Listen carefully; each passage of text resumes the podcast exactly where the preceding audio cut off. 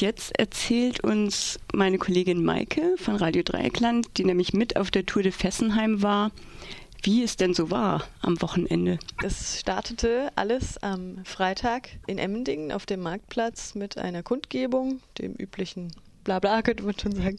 Und es, da waren es etwa 60 Menschen mit Anti-Atom-Flaggen, mit Tandems, mit Anhängern, mit Kindern.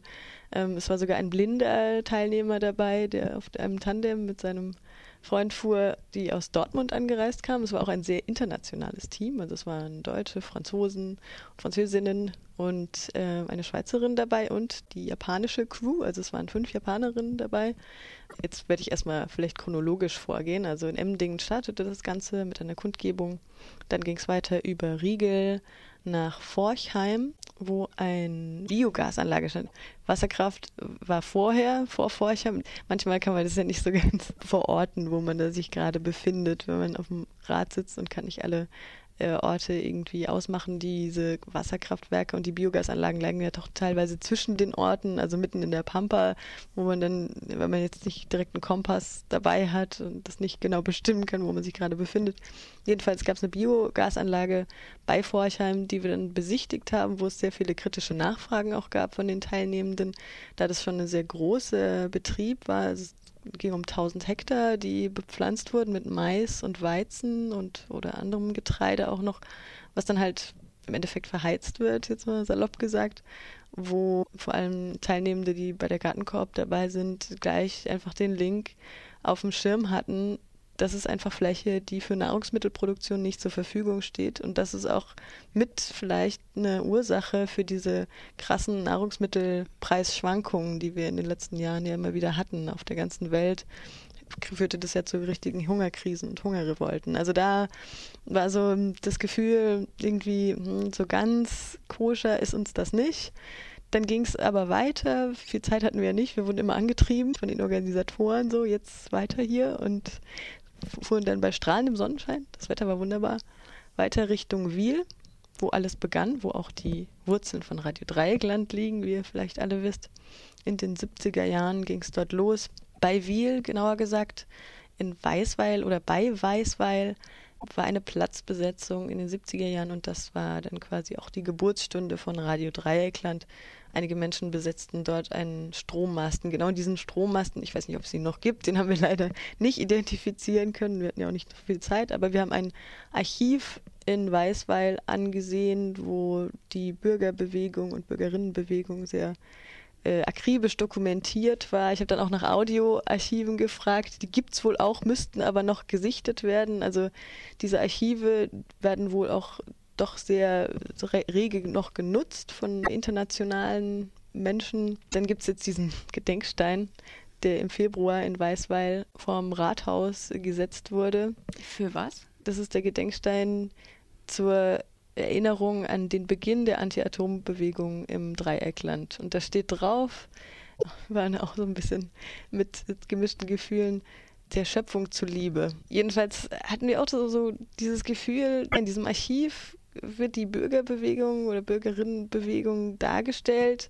als Teil der Geschichte natürlich von diesem Ort Weißweil, aber gleichzeitig war es ja eine, eine Bewegung, die jetzt konträr zur Linie des Staates lief. Und das ist die Anti-Atom-Bewegung ja eigentlich auch noch heute, wenn man jetzt halt diese hin und her in, bei Schwarz-Gelb sich anguckt. Und das hat für uns alle so nicht so recht zusammengepasst. So. Aber wenn man diese Bewegung, die ja teilweise auch von ja, Studierenden, wenn man sich das anguckt, dann ist es einfach ein historisches Dokument. Und in dem Moment passt es dann wieder so, dass du das in diesen, in dieses Volks eigentümliche Museum, was die da auch noch haben in Weißweil, dass du das da reinpackst als Element. Mhm. Aber es waren doch auch ganz viele Bäuerinnen und Bauern dabei. Genau, ne? ja. Die Leute wurden ja echt übelst zugerichtet von der Polizei damals. Und ich weiß nicht, ähm, ob da irgendwie unterschieden wurde zwischen Student Studierenden, zwischen Bürgerinnen und Bürgern und den Bäuerinnen und Bauern. So wie dieser Mensch, der diese Führung gemacht hat in diesem Archiv, wurde den Polizisten damals gesagt, das sind alles Kommunisten und das war damals irgendwie ähm, wohl das Schlimmste, ähm, was es gab. Und das war dann die Legitimation dafür, irgendwie da mal ordentlich drauf zu kloppen, sage ich jetzt mal in Anführungsstrichen. Ja, deswegen war da so ein Gefühl bei uns noch im Nachhinein da. Es ist irgendwie damals eine institutionelle Bewegung gewesen. Das ist auch von der Kirche sehr stark ausgegangen. Pfarrer standen dahinter. Oh, oh das war sehr breit. Also ich meine, ja, es war eine sehr breite Bewegung.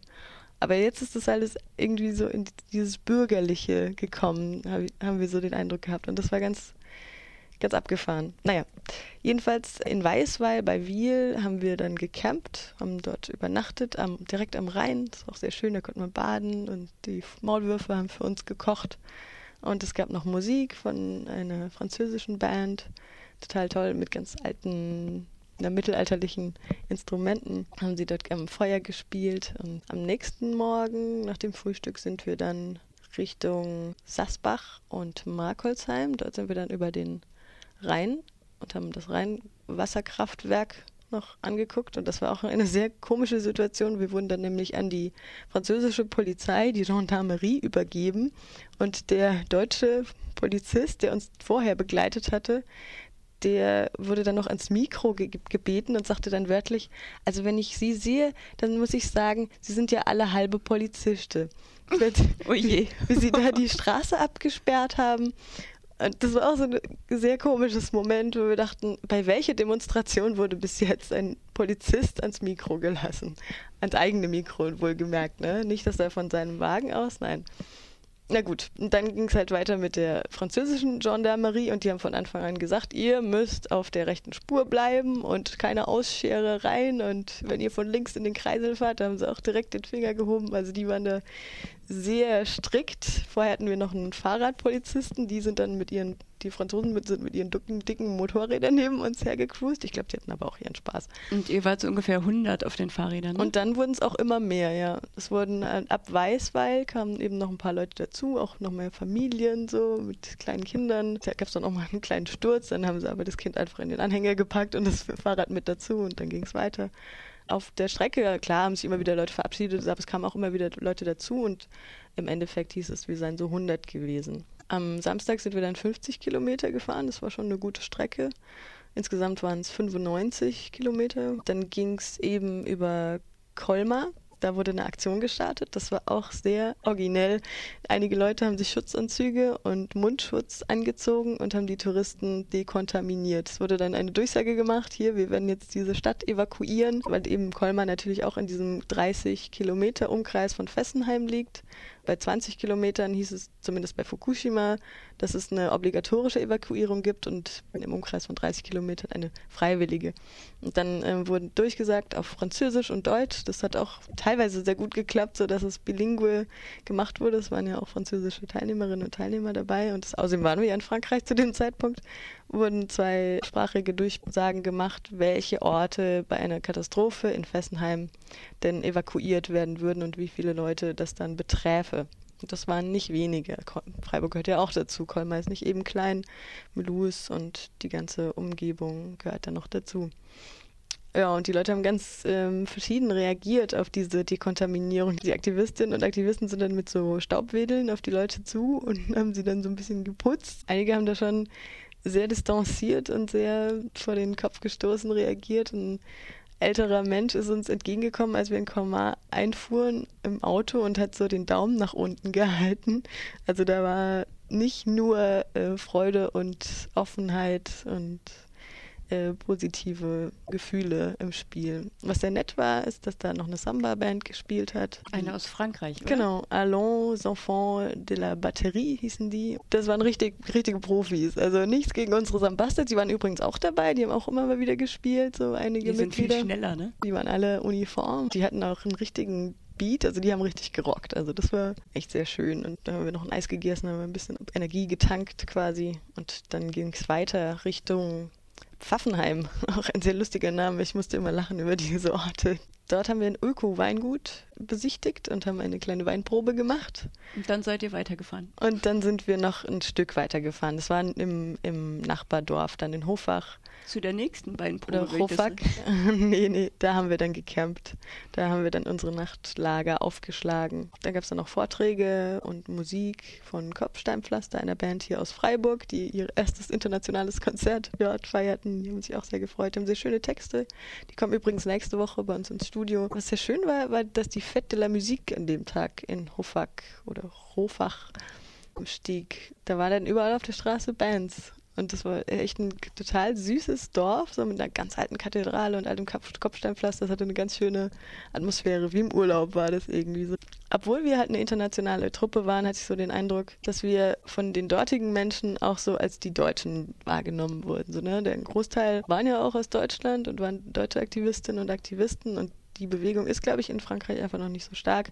Aber als wir in Hofach eingefahren sind, ähm, da hieß es von irgendeinem Jugendlichen so an der Straße, guck mal da, die Deutschen. Am Sonntag ging es wieder früh los und da sind wir aber dann nur noch 15 Kilometer gefahren nach Ungersheim. Vorher haben wir noch eine Baustelle angeguckt, wo eine Salzmine stand. Da sollten Solarpaneele aufgestellt werden. In Ungersheim, das wird als energieautonome Gemeinde genannt. Da war dann die Abschlusskundgebung, da waren mehrere Bands, unter anderem auch Buki, der ja auch mit sozusagen Radio Dreieckland mit begründet hat, hat da sein neuestes Lied zum Besten gegeben. Ein kongolesischer Menschenrechtler sprach davon, dass eben der Kongo, so wie, viel, wie viele andere afrikanische Länder, ist eines der betroffenen Länder, wo Uran abgebaut wird, die aber nie von der Atomenergie profitieren. Auf dem Transport in die Industrieländer geben die Laster, die den Rohstoff transportieren, radioaktiven Staub ab und diese schädigt dann die Föten und kleine Kinder auf dem Weg quasi. Gibt es immer wieder furchtbare Behinderungen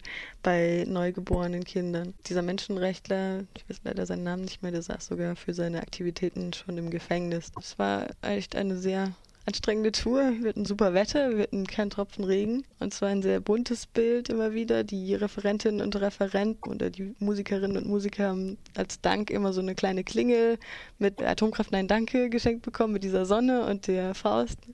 Eine, eine Fahrradklingel? Ja, eine Fahrradklingel. Ah, ja. Und es wurden natürlich Parolen gerufen die ganze Zeit. Zuerst noch auf Deutsch, dann auf, irgendwann auf Französisch. Da konnte man sich, sich nicht so ganz einigen, ob es jetzt Fermont Fessenheim oder Fermé Fessenheim heißen soll. Lass uns Fessenheim schließen oder schließt Fessenheim. Das hat ja schon ein bisschen eine andere Konnotation, vor allem wenn man da so als Deutsche in mhm. Anführungsstrichen wahrgenommen wird. Abgesehen davon, dass wir uns manchmal wie in so einer Schulklasse gefühlt haben so und von den Organisatoren angetrieben wurden, jetzt hier 20 Minuten Pipi-Pause und dann geht's weiter, war es doch echt eine sehr schöne Tour. Ja, dann vielen Dank, Maike, für mhm. deine Eindrücke.